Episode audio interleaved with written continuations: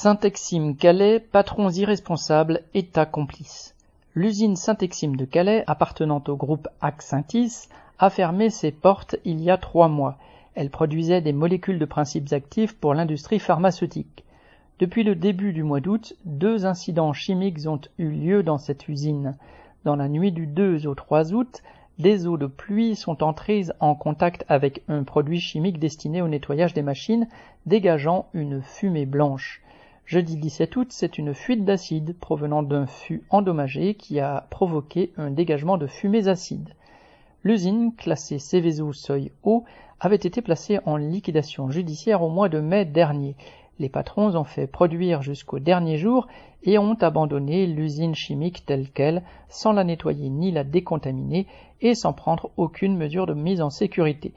Pourtant, un ouvrier licencié raconte que certaines machines sont encore sous tension, que les tuyauteries sont pleines de produits chimiques et que des tonnes de produits sont stockés dans l'usine, parfois à découvert. D'après lui, l'usine est une bombe à retardement. Les risques sont d'autant plus importants qu'elle est située en plein cœur d'un quartier d'habitation et à proximité d'une autre usine classée Céveso. Mais la sécurité de la population n'est pas le problème des actionnaires d'Axintis, pour qui seul compte le profit.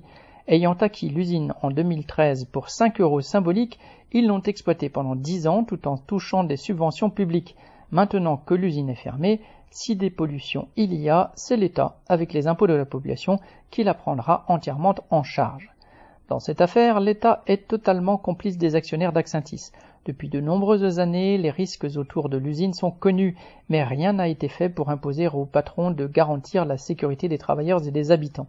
Lors des deux incidents du mois d'août, la préfecture a même tout fait pour minimiser les risques, osant affirmer, citation, aucun danger pour la population n'est à recenser, fin de citation.